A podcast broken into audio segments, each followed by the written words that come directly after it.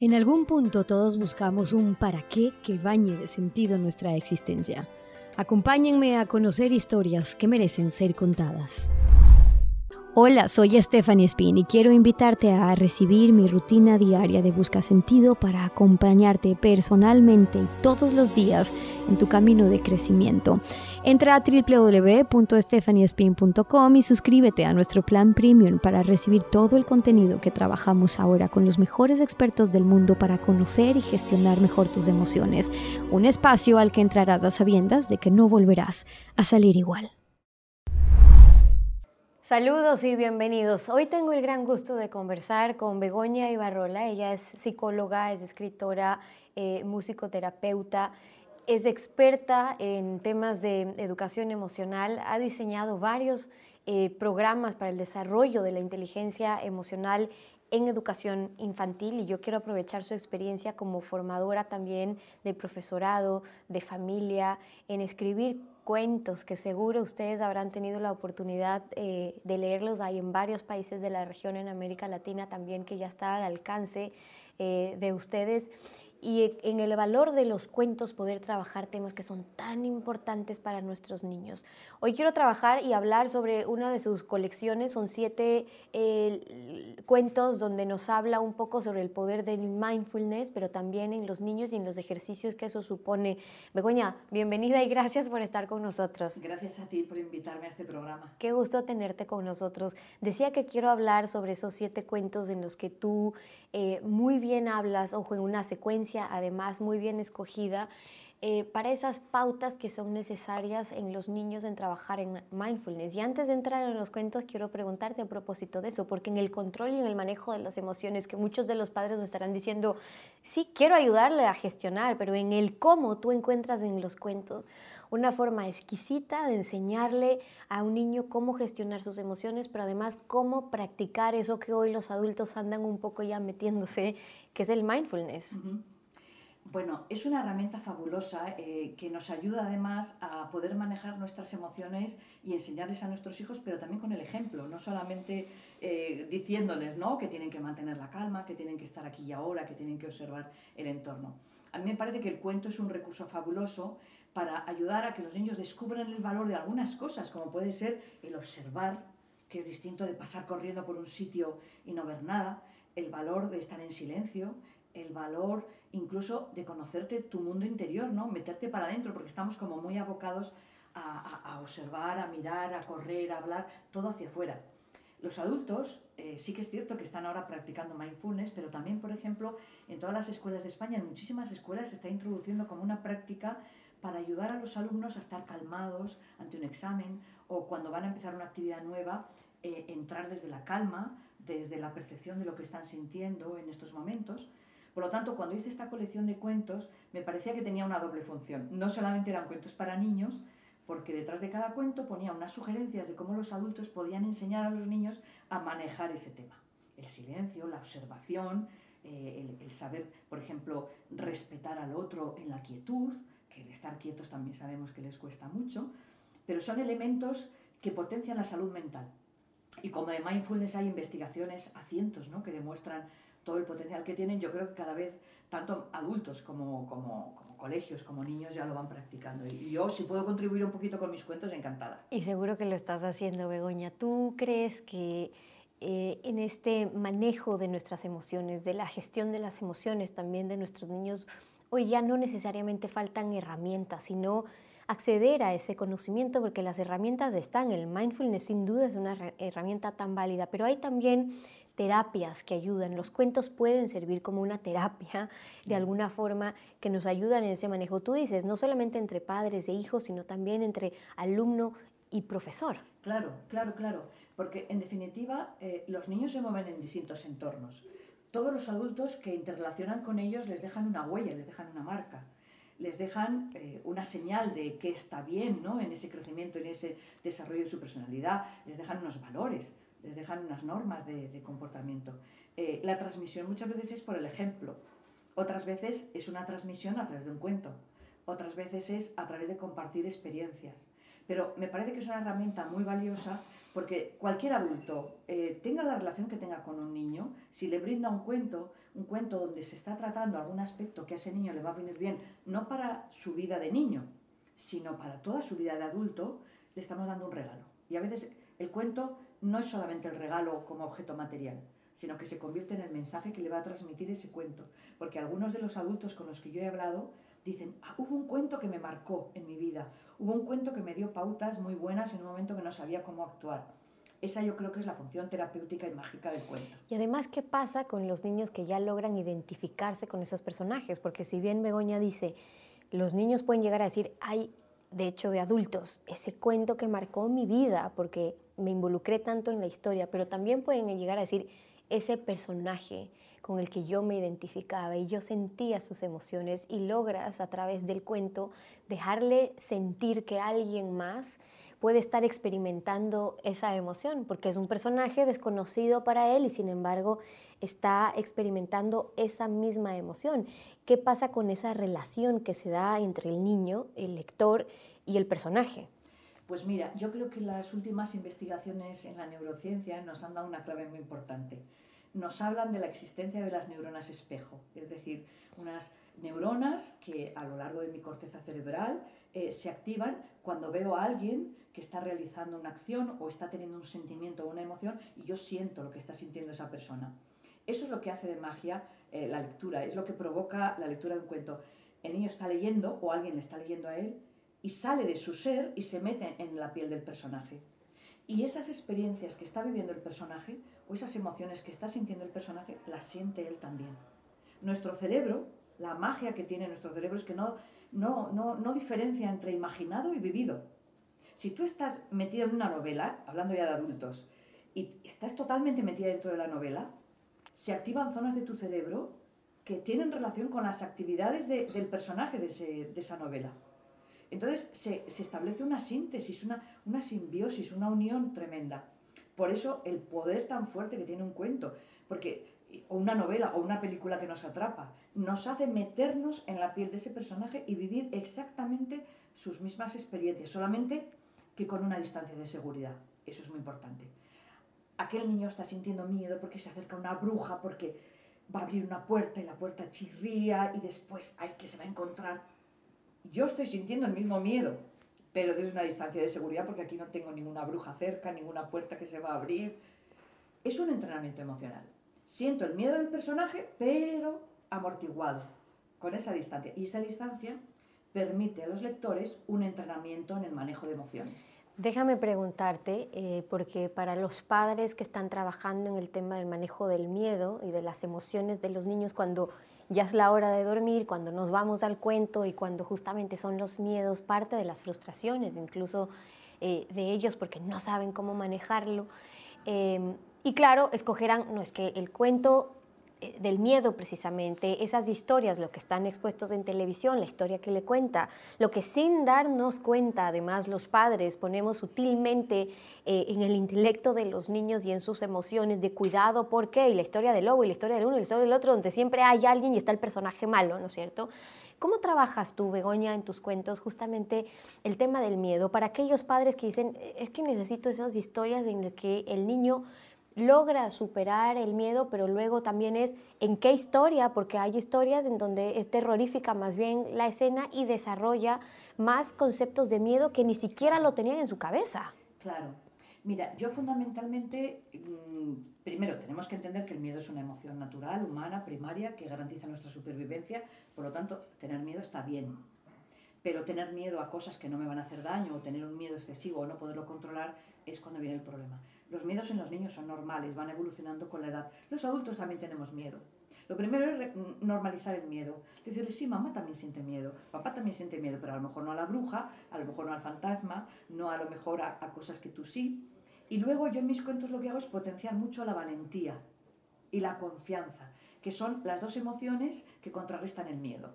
Es decir, los personajes tienen miedo, se exponen a situaciones de miedo, pero se dan cuenta de que dentro de sí mismos también tienen el valor. ¿Y a cuál dejan salir? ¿Al miedo o al valor?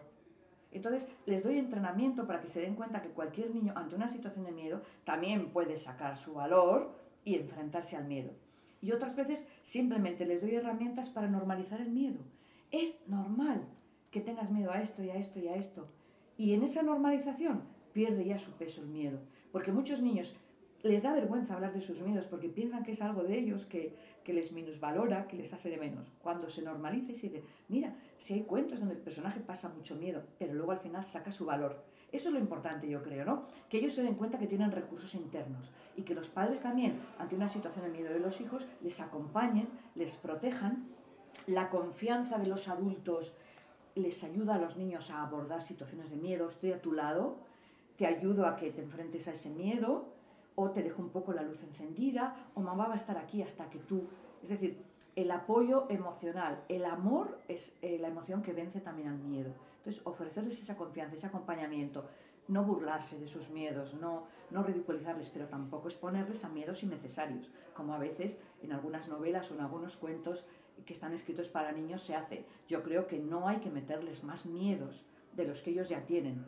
Y algunos dibujos animados, por ejemplo, les pueden dar miedo, pero luego hablando con ellos y ayudándoles a gestionar ese miedo y sacando su valor, se queda en eso, en una situación que se ha resuelto. Hablemos de tu colección, la que se llama Aquí y Ahora, donde trabajas algunas de las prácticas también que tienen que ver con el mindfulness, pero quiero arrancar por el nombre, porque al poner tú el aquí y el ahora y trabajar esos temas en los niños, ¿no? que están también sumergidos en el cuando sea grande y en el mañana, a pesar de que ingenuamente y maravillosamente los niños viven el presente, juegan el ahora, es algo de lo que los adultos deberíamos aprender en realidad eh, eh, de los niños, pero ¿por qué lo titulas así? Pues mira, me, me surgió cuando, cuando la editorial de Skle de Brewer me pidió que buscara un título, dije aquí y ahora, es decir, el momento presente es el que, sobre el que podemos actuar. No podemos ni, irnos al pasado, porque el pasado ya pasó y no podemos cambiar nada, ni podemos trasladarnos al futuro continuamente porque el futuro no existe. Lo vamos construyendo con nuestro presente. Una de las características de mindfulness es que es la presencia en el aquí y en el ahora. El vivir el momento presente y degustar la vida. Degustarla significa observar los pequeños detalles que te suceden cada día. Entonces, aquí y ahora son dos palabras que te dicen, tranquilo, no te proyectes ni al futuro ni te vayas a recordar el pasado. Es que me pasó el año pasado en el colegio. No, aquí y ahora. Ahora es donde tú puedes hacer algo. El pasado no lo puedes cambiar y el futuro no está escrito. Entonces es como eh, la paz que nos entra cuando estamos centrados en algo que estamos haciendo y estamos poniendo todos los sentidos. Y estamos súper concentrados, somos mucho más eficaces y no vienen las preocupaciones, porque las preocupaciones son anticipaciones del futuro y no vienen los malos recuerdos, porque los malos recuerdos son recuerdos del pasado. Entonces, el aquí y ahora es el momento en el que tenemos la libertad de elegir lo que hacemos. En esa colección, aquí y ahora de Begoña, eh, tenemos siete cuentos también en los que se trabajan algunas de las pautas que son importantes también para impartir en los niños en cuanto a su respiración, cómo ayudarles en este camino dentro del mindfulness que estamos hablando. Este cuento eh, en particular, El sueño de los pájaros, que está ilustrado por Jesús Javán, que es un mindfulness eh, para niños, yo se los voy a mostrar ahora también. Eh, trabaja uno, es a partir de los seis años, porque cada cuento tiene su edad también, Begoña, vamos a hablar sobre eso, pero este cuento en particular, que es a partir de los seis años, tú recaes mucho en la importancia del silencio. Es, esos momentos que para los niños yo diría son hasta complicados y los padres nos encargamos sin darnos cuenta de que no existan, porque al mantenerlos ocupados todo el día y en agendas llenas desde que tienen dos y tres años, un momento de silencio es difícil que los niños tengan, sí, a la hora del cuento, en la hora de la noche, pero lograr estos momentos de silencio a través del cuento, ¿qué mensaje es el que quieres dar? Primero, revalorizar el silencio como un elemento para la paz y para la calma. Estamos en una sociedad que ha normalizado el estrés. Estamos en una sociedad que ha normalizado la hiperactividad, que ha normalizado el que tienes que actuar, actuar, actuar, actuar. No, no, tiene que haber un tiempo para pensar, un tiempo para sentir y un tiempo para actuar. Si tenemos esos tres ámbitos en equilibrio, podemos decir que gozamos de bienestar. Pero si estamos todo el día hablando, ahí hay un desequilibrio. Si estamos todos los días actuando, hay un desequilibrio. Lo mismo que si estamos todos los días pensando sin hacer nada, también hay un desequilibrio. Estar todo el día pensando tampoco es adecuado. El silencio hay que revalorizarlo porque estamos en sociedades muy ruidosas. Y incluso muchos padres llegan a casa y prenden la televisión, así como un momento automático. ¿Para qué? Para no oír el silencio. El silencio, ¿por qué da miedo? Porque nos conecta con nosotros mismos. Precisamente el mindfulness lo que ayuda es conecta con tu interior. Mira hacia adentro. ¿Qué sientes? ¿Qué piensas? ¿Cuáles son tus sueños? Eh, proyecta luego en el futuro todo aquello que tú quieras, pero desde el presente. Entonces, el silencio para muchos padres es ausencia de actividad.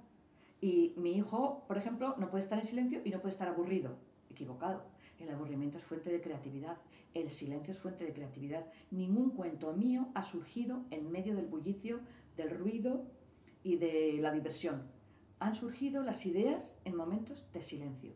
Ningún creador, ningún inventor dice que su idea le ha surgido mientras hablaba y tomaba café.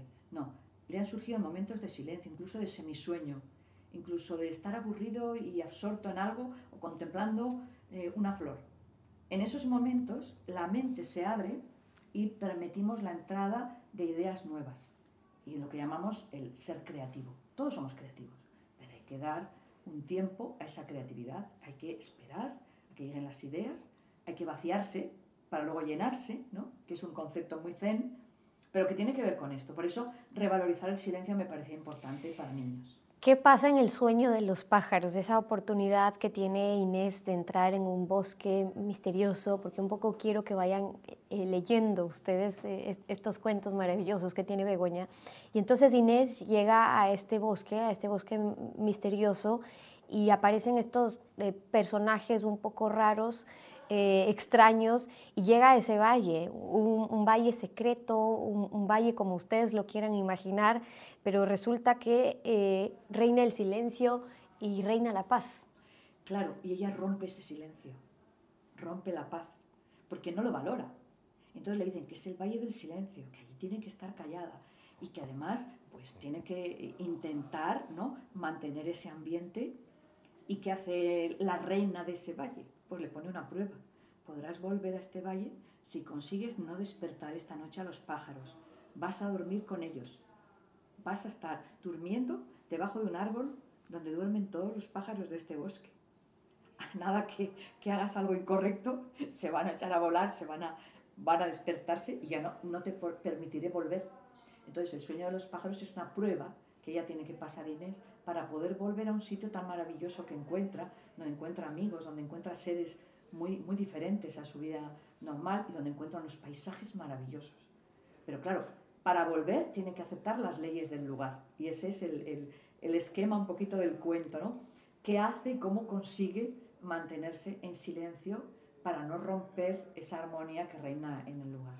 Tú sabes muy bien, Begoña, cómo aplica en la formación, en la educación de nuestros niños las historias, los cuentos, porque te has dedicado tantos años de tu vida a deleitarnos con tus cuentos para los grandes y para los niños, eh, pero sobre todo por ese símil en, el cerebro de nuestros niños que logramos crear con las historias y con los cuentos. Y te pregunto esto porque en muchas de las prácticas que los padres intentan utilizar con los hijos, Em, en un momento, por ejemplo, si hablamos del silencio, donde queremos lograr un momento de quietud, un momento de silencio para nuestros hijos, lograr estas semejanzas dependiendo las edades. Begoña, cuando uno dice, mm, es momento de hacer silencio, que cuidado se despiertan los pájaros, ¿no? Y evocar esas, esa imaginación que logra generar un cuento en un niño quiero preguntarte desde tu experiencia psicológica también, porque parece algo sencillo, recordarle esa escena del cuento, evocar ese momento, trasladarlo a un presente y que el niño conecte en ese momento con la emoción. Mira, yo mm, cuando escribo un cuento no sé quién lo va a leer, no sé a qué idioma se van a traducir, no sé dónde va a volar ese cuento ni a qué casa va a llegar. Por eso me encanta cuando los padres o las madres o los abuelos o cualquiera que me escribe y me escribe y me dice, este cuento ha hecho magia en esto. Entonces, ahí es donde yo te puedo hablar de experiencias reales, porque realmente si no, la función de un escritor se acaba cuando escribe, ya no sabe qué vida le va a dar el lector. Y sin embargo, el otro día me escribió un abuelo con referencia a este libro. Tenía una nieta que hablaba por los codos, como decimos aquí en España, todo el día hablando, todo el día contándole cosas. El abuelo le contó esto y le dijo, si quieres todos los días, cuando volvamos del colegio, vamos a volver en silencio los dos paseando y observando los pajaritos, las plantas, lo que hay. Bueno, fue algo increíble porque luego cuando llegaban a casa A lo mejor el, paseo había durado 10 minutos, no es fácil para un niño estar callado 10 minutos. Pero su nieta le había dicho, ay abuelo, qué rico sabe el silencio, qué rico sabe. O sea, es una expresión de decir, lo que he descubierto en este ratito. Y luego ya cuando llegaban a casa, ahora ya podemos hablar. ¿Y qué has pensado tú en el camino? ¿Y qué he pensado yo? ¿Y qué has visto de nuevo? Y esa práctica puede parecer muy simple, pero es un entrenamiento muy duro para un niño, porque o se le entrena desde pequeño de repente no puede estar en silencio mucho tiempo. Por eso esta colección está un poco destinada a lectores a partir de seis años, que ya pueden hacer ese esfuerzo. Pero si llegara tanto, eh, si un papá o una mamá antes de acostarse el niño, pues le puede leer un cuento, ¿de acuerdo? Y le decir, y ahora vamos a cerrar los ojos y vamos a estar un minuto. Y para eso puede ser muy útil utilizar un reloj de arena de un minuto o dos minutos, en silencio, tranquilo, respirando lento. Eso no solamente es bienestar emocional, sino que es bienestar físico, porque le va a ayudar a dormir mejor, a sentirse más relajado. Luego podemos transportarlo a otro momento del día. Tienes un examen, entra en silencio, respira profundamente, cierra los ojos un minuto, concéntrate y ya verás cómo tu mente luego va a dar una mejor respuesta ante un examen. O sea, es buscar esos momentos que nos recargan las pilas, que no tienen por qué ser 10 minutos, que podemos empezar por un minuto, por dos minutos, y luego aplicarlo en la vida de adultos, porque cuando algo nos ha funcionado de niños, lo mantenemos. Esa es la magia, ¿no? Que decimos, qué bien me sentí en aquel momento que estaba tan nerviosa, cambié mi ritmo respiratorio, lo hice más lento, me imaginé un lugar de calma, me imaginé que estaba durmiendo con los pájaros, me tranquilicé y después ya, lo que vino después fue distinto. Begoña empezaba a hablar sobre el tema de la respiración. Voy a terminar con esto porque dentro de esta colección de cuentos hay siete pautas que nos da de alguna manera eh, la autora y hablábamos del silencio y la importancia del silencio y de esos momentos y también nos hablaba ella de la respiración en el mensajero del viento. En ese cuento van a poder encontrar ustedes los secretos de la eh, respiración, lo que pasa con Igor, lo que pasa con Brenda, con estos eh, personajes en sus aventuras donde tú les permites a los niños, Begoña, poder descubrir cómo las ideas pueden, estas preocupaciones incluso pueden desaparecer y todo lo que logra un niño a través de la respiración. Este es un cuento mágico. A mí realmente incluso me sorprendió, porque a veces los propios escritores nos sorprendemos también de las ideas que nos llegan. Y todo surgió por una pregunta que me hizo un niño en la Feria del Libro de Madrid. ¿De dónde vienen las ideas? Me dijo él. pues tú tienes muchas ideas en los cuentos, ¿y dónde vienen? Entonces yo me inventé, me inventé un pequeño cuento en aquel momento y dije, esto lo tengo yo que escribir porque el niño se quedó fascinado y me dijo, ¿y si me vienen malas ideas? Claro, porque pueden venir buenas ideas o malas ideas. Y le digo, ah, pero puedes hacer con las ideas, puedes jugar con ellas. A unas las dejas entrar, a otras no. A otras las dejas en espera, ¿no? Como hacemos a veces en los juegos. Tú te esperas ahora y tal. Y bueno, me enrollé con él y, le di una, una serie de pautas que se me ocurrieron en aquel momento. Cuando se presentó esta colección, les dije a la editorial, el primero tiene que salir El mensajero del viento. Entonces, un cuento mágico donde dos niños son trasladados a otro lugar, a otro lugar donde incluso hay seres diferentes a ellos. Y ahí eh, es un lugar donde están las ideas, es como un almacén de ideas maravillosas y les dicen pues cómo un ser humano recibe una idea, que hay un mecanismo, que hay unas personas que cuando una persona entra en silencio y quiere una idea y la pide, le mandan, les mandan a modo de pelotitas de colores, de bolitas de colores, les van llegando las ideas. Pero la mente tiene que estar receptiva, tiene que recibir esas ideas para luego utilizarlas o elegir una de ellas. Cuando vienen las malas ideas, hay un extractor de ideas. Entonces, cuando vienen las malas ideas, alguien puede poner como un aspirador de ideas y que salgan de tu cabeza. Y todo es a través de la respiración. A través de la respiración pueden entrar buenas ideas y a través de la respiración pueden salir aquellos pensamientos más o menos rumiantes, preocupaciones que te, que te hacen sufrir o que no te gustan y que a veces están metidos en tu cabeza. Y es el secreto que, el mensajero del viento les transmite a ellos. Y les dice, ahora bajad a la tierra y cuando necesitéis una solución para un problema, buscad al que os va a mandar las ideas, pedid ayuda y aquí, en este lugar, que además les llevan a unos lugares donde se generan las ideas, desde aquí os vamos a, mandar ideas maravillosas. Y ojo que ese es un cuento para niños, pero qué bien nos caería a los adultos aplicarlo también nosotros. Begoña, gracias como siempre por compartir tus historias y tus cuentos. Con ustedes les dejo ahí para reflexionar, que lo usen, que lo pongan en práctica y hasta la próxima.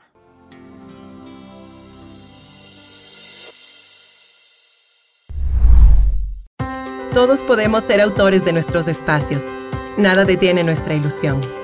Estaría genial poder elegir cómo queremos vivir y poner nuestro toque a lo que más nos gusta. Ideas, inspiración y ganas nunca faltan. Solo hay que atreverse, juntarse con los mejores y dar el paso. Con Graiman empieza a crear y a transformar tus ideas en espacios de autor. Visítanos en Centros Graiman, distribuidores autorizados o en graiman.com.